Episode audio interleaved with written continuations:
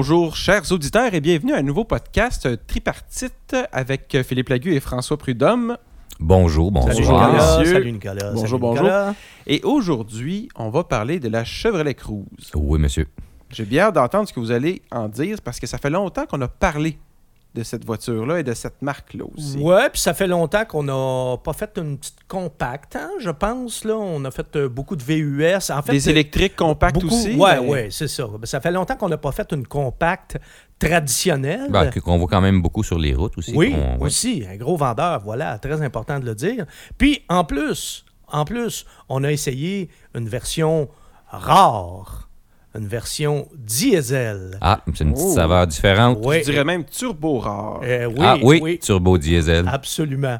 Donc, pour situer les gens, la Cruze, c'est une compacte, donc c'est une rivale des Honda Civic, Toyota Corolla, Mazda 3, Subaru Impreza. Bon, vous voyez le format à peu près, là. Et les barres sont très hautes. La concurrence doit être assez féroce parce qu'on vient Ouais. de nommer une- quelques voitures Qui dont- sont très bonnes. qui sont hein? très très bonnes. Civic, Corolla, Mazda 3, effectivement, là, c'est du, c'est du gros calibre. Euh, Puis il faut rappeler aussi que la Cruze, c'est vrai que c'est une amélioration exponentielle par rapport à ce qu'on a déjà connu comme voiture compacte chez GM. hein. La Chevrolet Cavalier. Et voilà. Hey boy. Non, mais c'est ça. tu sais, que- Quand j'ai commencé comme chroniqueur automobile dans les années 90, c'était- tout ce que GM avait à offrir. Là. La Cavalier puis la Sunfire. Et la Cimarron. C'était assez désolant. Ouais, On la- vient de loin. c'est un on autre- vient de- la. Cimarron, on est dans d'autres choses, là, mais euh, c'est ça. C'était Cavalier Sunfire surtout. Après ça, on l'avait remplacé. On avait remplacé ces deux modèles de triste renommée par la Chevrolet Cobalt. Ça, tu t'en Oui, souviens, Nicolas? oui, on avait même oui. euh, conduit ça ensemble. Ce qui était déjà une grosse amélioration par rapport au Cavalier ou au Sunfire, mais ça, c'est parce qu'on partait tellement de loin. mais la Cobalt, quand même, à l'époque, c'était encore en retard par rapport à la concurrence. Ils l'ont pas produit très longtemps, la Non Cobalt. plus, parce que justement, on l'a remplacé par la Cruze, euh, qui est arrivée, elle, en 2011. Ils venaient de l'Europe, je crois. D'inspiration européenne. ouais. La et la Cruze, là, vraiment, on avait un produit, justement, mondial, là, capable de rivaliser avec les, les compacts européennes et surtout euh, asiatiques. Et je me souviens, j'étais même allé la magasiner euh, rapidement pour ma conjointe. On magasinait les voitures. On, on- on s'est arrêté chez GM et on avait regardé la Cruze et j'avais trouvé ça très intéressant. En fait, j'avais été vraiment été surpris euh, de la finition puis de l'allure. En fait, Oui, il y a un bon équilibre dans Je l'ai l'offre. pas essayé, là, mais Ouais, ouais. j'étais Non, non, non, mais oh, il y avait y a- il y a un peu de tout. Il y avait effectivement un gros, gros progrès qui avait été fait par rapport à la Cobalt. Là, puis on voyait que par rapport au, au Cavalier pour Sunfire, on était vraiment dans autre chose. là. Et ça, la première génération, ben, euh, c'est arrivé euh, en 2011. Je le disais, le modèle a été produit jusqu'en 2015. Donc, ce qu'on a en ce moment, c'est la deuxième génération. Et je veux juste préciser que la première génération, même si si c'était une voiture très améliorée, c'est aussi une génération qui a été accablée par les rappels. Ah, Beaucoup de rappels, beaucoup de problèmes de fiabilité. Puis ça, ça a été comme un peu l'œil au beurre noir de la Chevrolet Cruze. Ça a affecté un petit peu sa réputation. Puis c'est dommage parce que fondamentalement, c'était une bonne voiture. c'est une bonne idée. Mais euh, ben, plus qu'une bonne idée. Une bonne voiture, une bonne Oui, idée, mais ouais, pratique. puis bien, bien exécuté, puis mal exécuté. Le côté euh, contrôle de qualité, visiblement, là, c'était pas toujours euh, optimal. Donc, euh, il faut préciser aussi que les, constru- les constructeurs américains sont en train de déserter ce segment. hein. Euh, Fiat Les Chrysler- berlines ne sont plus les plus populaires. Ah, les, hein, com- non, les compacts, les écoute, VUS. Fiat Chrysler n'est plus là. Ouais. Ils faisaient la Dodge Dart, euh, Mhm. c'est fini. Ils ont Ce tiré, n'est plus la priorité des ils ont tiré la plug. Fiat Chrysler a même tiré la plug sur la Chrysler 200, qui était une voiture un peu plus, un peu plus grosse, là, ce qu'on appelait euh, autrefois la Sebring. Donc, euh, Fiat Chrysler n'est plus dans ce segment-là. Ford va cesser de vendre la Focus en Amérique du Nord. Puis euh, GM, ben, ça a été annoncé finalement, ils vont mettre fin à la production de la Cruze également. Là, la seule chose au moment où on enregistre ce podcast, la seule inconnue qui demeure, c'est est-ce qu'il y aura une Cruze 2020? Est-ce que la Cruze va être encore au catalogue pour l'année modèle 2020? C'est une possibilité. Ça dépend des stocks, j'imagine. Non, mais c'est pas impossible. là. OK. Alors, euh, peut-être que, la que la production cesserait en 2021. C'est la réponse que j'ai eue des canaux officiels. OK, OK. Alors, Et pour le moment, on a donc un véhicule qui est produit en version euh, 4 et 5 portes. Exact. Et deux motorisations. Ouais. Essence et diesel. Jolie voiture d'ailleurs. Oui, elle a réussi à ce niveau-là. Vraiment? Mhm, absolument. Elle a, euh, un petit look qui a été rafraîchi légèrement en 2019. Ah oui. Euh, des, des- des petits, un petit changement de calandre à l'avant. Oui. Ah, on a aussi une révision là, mineure, les pare-chocs avant et arrière. Euh, mais en gros, les lignes sont les mêmes. Là. Que depuis Que- que- que- 2016. ouais, c'est ça. Depuis le début de la deuxième génération. Mais très jolie voiture euh, et particulièrement la version euh, 5 portes, hein, la version Ouais, hatchback. ouais, là. ouais. Bel équilibre dans les lignes. Puis je trouve que c'est une, une voiture qui, qui a un petit côté jeune, là, euh, euh, quand même agressif un petit peu. C'est- bien réussi avec les accents. C'est élégant. Tu sais, il y a une allure euh, européenne. Euh, ça n'a pas l'air d'une Chevrolet, ça n'a pas l'air d'une voiture américaine. C'est. euh, Sur le véhicule d'essai, on a des roues de 18 pouces aussi qui aident euh, au, au look de l'ensemble. Alors, bon, grosse amélioration de ce côté-là et grosse amélioration aussi à l'intérieur, François. Ah oui, je voulais juste noter aussi dans la cruise, en parlant de l'extérieur, aussi on remarque le nez pointu, qui est une signature de la gamme Chevrolet.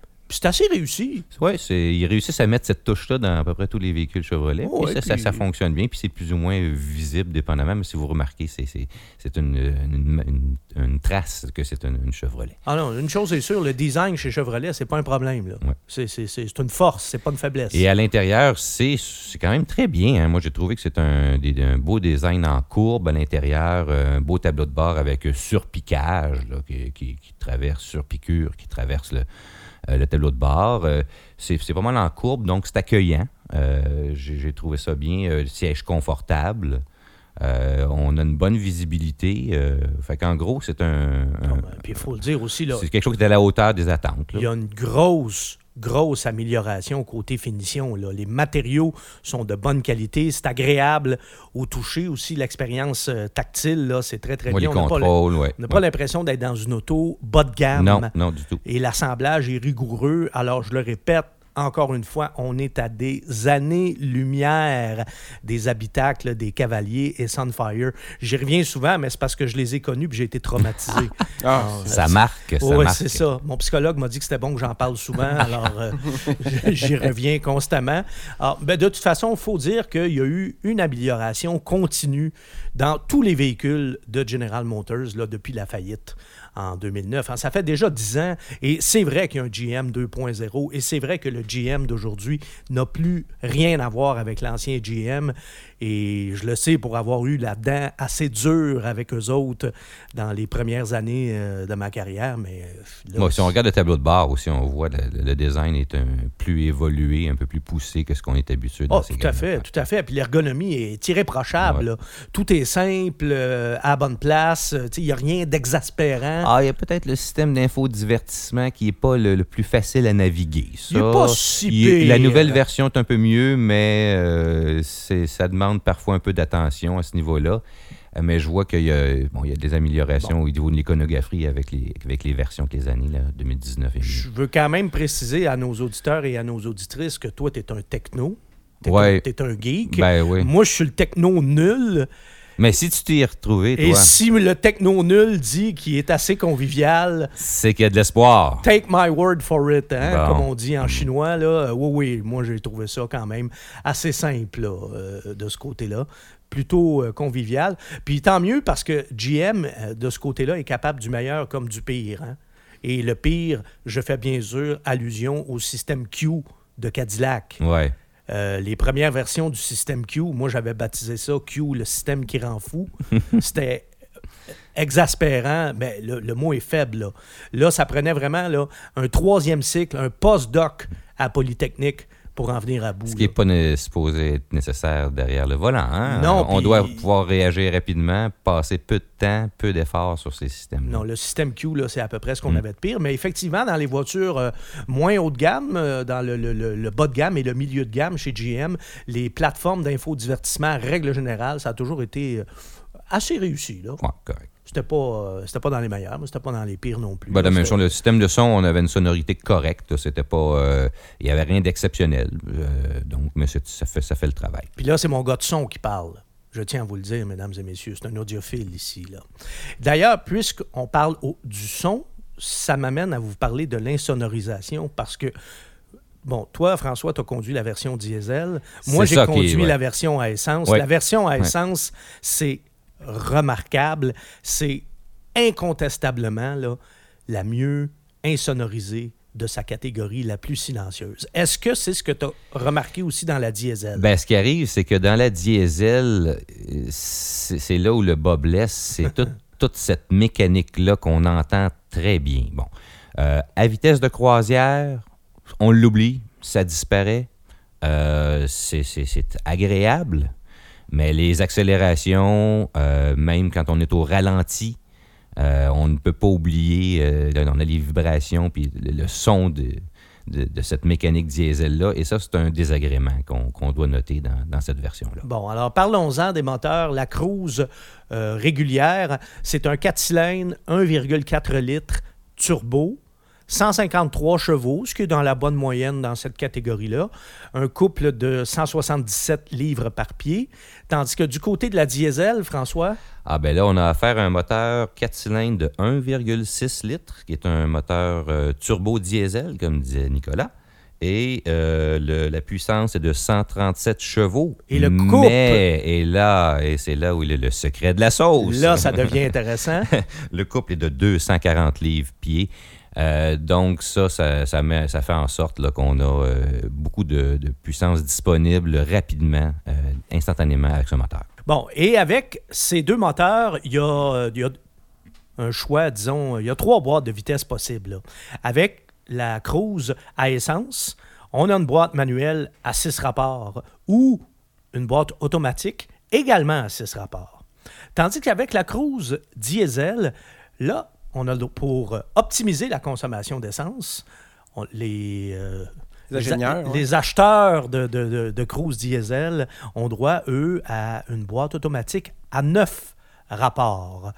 Donc, Oh. euh, la boîte automatique à 6 rapports, moi, c'est ce que j'avais dans la Cruise à essence euh, que j'ai essayé. J'ai beaucoup, beaucoup aimé cette transmission. Puis là, il y a une affaire que je tiens à dire, c'est que chez GM, on a toujours fait des très bonnes transmissions automatiques. Même dans les, les, les- les- les mauvaises années de GM, où il n'y avait pas grand-chose de bon sur leurs autos, mais leurs boîtes automatiques, en règle générale, toujours été des, des très bonnes boîtes.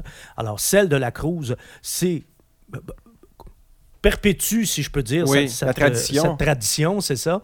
Alors, euh, moi, j'ai trouvé euh, très satisfaisante à utiliser. Les passages sont très, très fluides. C'est une boîte, Oui, ça garde la puissance, c'est linéaire. Boîte automatique qui est très, très douce. Mais là, justement, François, là, je t'entends parler de la boîte automatique à neuf rapports. Tu as aimé aussi? J'ai beaucoup aimé, puis euh, c'est un peu paradoxal, neuf rapports, mais en même temps, on pourrait penser euh, on en a neuf, donc euh, la voiture passe son temps à changer de rapport. Non? La, façon que c'est fait, ça utilise très bien le couple de, de ce moteur diesel-là qui est très élevé. Et donc, euh, c'est agréable parce que justement, il y a des accélérations qui se passent sans qu'on ait toujours à changer de rapport. Ça ne change pas fréquemment. Donc, on- le moteur accélère doucement, mais c'est tellement puissant que euh, ça permet d'étirer ces changements de rapport-là, puis ça fait des accélérations très, très intéressantes. Aurais-tu préféré que GM offre une CVT, ça, diesel? Ben, euh, ça aurait Parce été... qu'elle rendu, aurait- rend 9 ah, rapports, t'es pas loin d'une CVT. Tout à fait là. applicable. Il y a tellement de couples que ça aurait été, d'après moi, numéro un comme application. Euh, ce type de moteur-là est tout à fait approprié pour le, CVT. Je, crois que ça pourrait remplacer la boîte à neuf euh, rapports de façon avantageuse si c'est bien fait. En ce qui me concerne, posez-moi même pas la question. Ah oui, mais toi, Philippe, tu t'es- Ouais, mais à donné, tu vas tu comprendre. n'es pas, un con- tu n'es pas un converti, À Philippe. tu vas comprendre. Il n'a pas vu la lumière Ouais, encore. non, non, pour, une, pour la CVT, j'ai pas vu la lumière encore, définitivement, et je l'assume. Donc, ça pour dire qu'en diesel, les, les accélérations sont intéressantes parce que la puissance est disponible rapidement, presque instantanément, dû au couple du moteur. Ah oui, ben, c'est un couple quand même assez exceptionnel. là. C'est 70 livres de couple de plus que la version à On le essence. sent, là, c'est- ça rend paraît, ça agréable, oui. Bon, mais ceci étant dit, euh, c'est parfait. Là, on vante les mérites euh, des deux boîtes automatiques, mais avec la boîte à neuf rapports, combinée au moteur diesel, ça t'a donné quoi comme consommation? Alors, ben, ce que j'ai mesuré, moi, c'est 6,4 litres au 100, ce qui est bien. De moyenne. De moyenne. Hey, on, est dans, le- on est, on est- on est dans, le- dans le clan des hybrides. Là. C'est bien. Puis il faut dire quand même aussi que c'est un véhicule qui n'est pas des plus légers, donc il y a quand même une certaine masse à déplacer. Là. Parce que toi, tu avais une Euh, version toute équipée. hein? C'est ça, une version quand même bien équipée. Il faut dire que le moteur diesel ne vient pas avec un, autrement qu'avec un certain niveau d'équipement. Donc, ça, ça monte le, le- le poids et le prix quand même. Mhm. Euh, oui, j'aime ça que tu le précises, les- le poids et le prix. et les deux. et le véhicule, dans ce cas-ci, pesait euh, 1465 kilos. Ah, quand même. Euh, hein? donc, euh, pour un véhicule de cette taille-là, c'est un petit peu élevé. Ouais, c'est à peu près 200 kilos de plus qu'une cruise tout nu. Bon, voilà. Ouais, bon. Alors, ouais, ça permet quand même de, de situer, là. Mais, euh, oui. Mais on peut pas dire qu'on sent, le- qu'on sent le poids. C'est une voiture agréable sur la route, euh, agréable à conduire, euh, une direction quand même qui répond bien. Euh, c'est une bonne tenue de route. Ça, c'est, ça j'ai bien aimé. Euh, ça tourne bien. C'est, dans le cas de la diesel, moi, j'ai trouvé que ça avançait bien. Donc, il n'y a pas d'effort à prendre de la vitesse avec le véhicule. Oui, puis ceux qui ont connu, euh, ceux pour qui diesel rime avec lenteur. Ah non, non, c'est le tout on- l'inverse. On est, on est plus là, là. Non, dès qu'on on pèse euh, sur l'accélérateur, euh, le, le véhicule se met à accélérer tout de suite euh, dû aux coupes. Donc, on n'a pas. C'est rare que- que- qu'il y a besoin de, de changer de vitesse avant d'accélérer. Donc, une voiture très agréable à conduire en ville. là. Ouais, Faire du stop ça. and go, là, ça marche bien. C'est numéro un. Euh, bon, c'est sûr qu'il faut dire que c'est quand même un moteur qui est bruyant lors des accélérations et au ralenti, mais comme je disais tantôt, en vitesse de croisière, on, l'oublie, ça, va très bien. Bon. Et je tiens à mettre mon petit grain de sel en vous disant que la consommation de la version à essence, c'est très, très raisonnable aussi. Ça se situe autour de 7, entre 7,5 et 8 litres au 100 km de moyenne. Ouais, c'est ça. Là, vous allez dire 8 litres, c'est pas, c'est pas beaucoup. Ah, Attention, là, ça, c'est, c'est vraiment de moyenne. Puis même, euh, on peut facilement descendre en bas, de, en bas de 7. Je tiens à préciser aussi que moi, sur l'autoroute, je conduis non pas à la vitesse permise, mais à la vitesse tolérée. Donc, je De con- 120 km Ça fait une différence. conduis à peu près à 118 Ouais, sur Ouais, le régulateur Moi aussi, de les vitesse. essais, les essais sont faits à vitesse 118, 120 C'est là, ça. pour avoir quelque chose de représentatif parce que je, je remarque qu'on est très nombreux à cette vitesse. Ben, Ouais, c'est ça. ouais. Puis moi, de toute façon, 100 km/h, je suis désolé, mais je suis pas capable. Déjà que j'ai. c'est pour moi, là, c'est, c'est une, une réussite, un accomplissement personnel d'être désormais capable de conduire avec un régulateur de vitesse, là. Mais euh, 100 km/h, là, je suis pas rendu là. Désolé. Même si j'ai une Toyota Avalon. Plus tard, plus tard. Oui, c'est ça, on va en reparler de ça. Donc, euh, la cruise, hein, finalement, voiture, euh, je pense que euh, quand on parle du comportement routier, vous savez, l'agrément de conduite, là, il y a, il y a deux façons de regarder ça. Ça peut être la conduite dynamique, c'est le fun à conduire et tout et tout, mais ça peut aussi être, pour bien des gens même, l'agrément de conduite, c'est plutôt le confort. Ben, c'est ça, c'est une suspension qui est relativement confortable, c'est-à dire Ah. qu'on ne on ne subit pas tous les aléas de la route. Là, euh, et, et- et ça, c'est important pour la vie de tous les jours. C'est vraiment confortable. Moi, il faut que je, je fasse une petite parenthèse. Vous le savez, règle générale, j'essaye plutôt les voitures de luxe.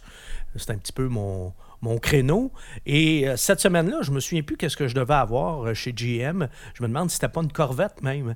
Et finalement, il y a eu comme un petit pépin. Euh, on, a été obligé de reporter la date, de la repousser un peu plus loin. Et je me suis retrouvé par pur hasard avec la, la Chevrolet Cruze. J'étais pas supposé avoir ça. Et tu sais, des fois, on a des- des, Des, des bonnes surprises. des bonnes, des, des belles petites surprises. Mais j'ai eu, j'ai tellement passé une semaine agréable avec ça parce que c'est une voiture ultra confortable, ultra silencieuse, mais vraiment exceptionnellement silencieuse. Puis elle est pratique, tu sais, les, les- les Voiture. espaces euh, bien proportionnés. pratique, Ouais. euh, tu sais, vraiment là, une voiture euh, user-friendly là, à tous les niveaux, là, très conviviale. Bon, mais là, on, on, on l'encense, là, on est bien content, mais y a-tu quelque chose de négatif, là?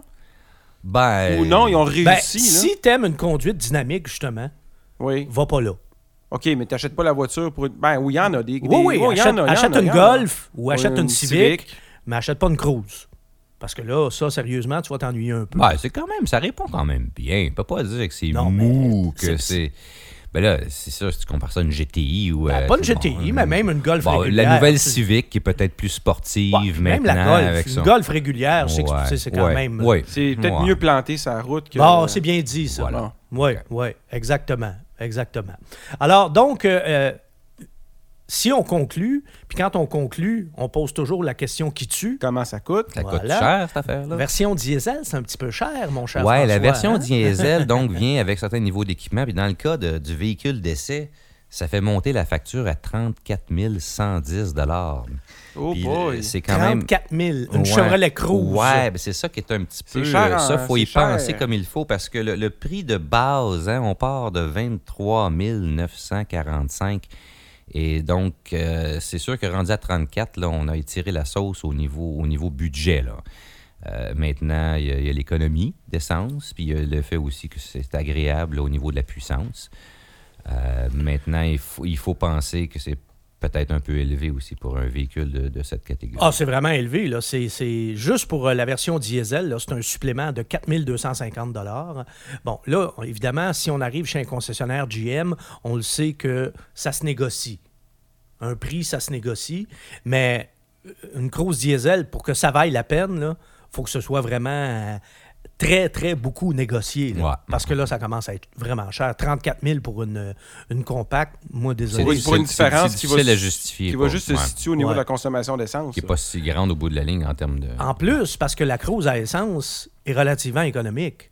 C'est ça, c'est ça. c'est ça. Ah, ben, L'autre tu sais, l'est encore C'est plus. ça, c'est une voiture c'est qu'on pas- garde 5 ou 10 ans. Là, euh, sur Ça- 5 ans, est-ce que l'économie d'essence va pouvoir justifier la différence de prix à ce point-là? Rendu là, euh, vas-y avec une hybride, là. Oui, C'est- exact. C'est souvent la problématique avec les moteurs diesel. Les surprimes sont, sont souvent un Ouais, peu, peu mais- élevées. Moi, là. je me demande pourquoi ils n'ont pas encore sorti d'hybride diesel. Ce serait le meilleur des deux mondes. Ouais, mais le diesel, c'est quand même une motorisation qui est en perte de vitesse puis qui très, très bientôt n'existera plus. Alors ça, ça pourrait faire l'objet d'un autre débat. Là. Eh oui. Puis, euh, puis ça reste que c'est- polluant. C'est Bon. comme un moteur à essence. Donc, finalement, qu'est-ce qu'on fait avec la cruise? On recommande, thumbs up, thumbs down? Je veux préciser une chose. On a parlé au début de ce podcast de la fiabilité de la cruise. hein. On sait que la première génération, là, ça n'a vraiment, vraiment pas été sa force. Il y a eu des grosses lacunes de ce côté-là. Ce qu'on nous dit maintenant, c'est que la fiabilité du moteur, du modèle actuel est nettement supérieure à celle du modèle précédent jusqu'à maintenant. Mais tu sais, ça fait quand même euh, trois ans là, qu'on a le, le- Oui, le- oui. le modèle actuel. là. Alors, la- la- en fait, la, la génération actuelle entame sa quatrième année et, et c'est là j'arrive avec le plus important, elle est recommandée par Consumer Reports. Qui est quand même un Quand organisme. euh, ouais, Et important. elle est bien cotée aussi par Protégez-vous. Bon, Bon. alors Donc, ça, visiblement... ça mérite un essai. Ça mérite un essai de visiblement, voir si on aime le comportement, le confort. le- Il y aurait peut-être une, une- une affaire, une aubaine affaire lorsqu'on va en- entendre le- le- la En plus, date en où plus. la production va cesser. Voilà. Sûrement que GM aura des stocks écoulés puis qu'on pourra se procurer. Il va y avoir des deals de ce côté-là, ça c'est incontestable. Bon, ben allez-y. Puis, euh, tu sais, des fois, là, dans, dans- dans votre fameux deal, là, vous pouvez inclure une garantie prolongée aussi. Oui.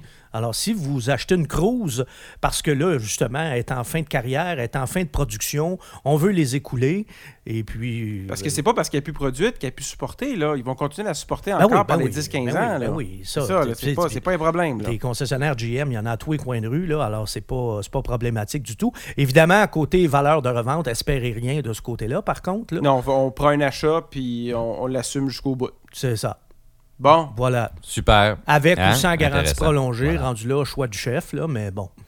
Alors voilà, mais je Ben, pense qu'on a ben fait oui. le tour de la cruise. Merci, Nicolas. Si on voulait résumer ça rapidement, moi, en tout cas, j'inclus ça dans, la, dans ma catégorie des bonnes surprises en ce qui concerne la version à essence. François, ben, tu as quelques réserves pour Quelques la version réserves, mais le- diesel. le- le- l'essentiel est là. Ben, mais les réserves concernent surtout le prix, finalement. C'est ça. Ben, Le le prix, prix, peut-être le bruit, peut-être un peu associé à ça aussi. Bon, Bon, ben parfait. Fait que merci beaucoup, messieurs. Puis on se retrouve euh, dans un prochain podcast. salut Nicolas. À Salut. bientôt. Bye.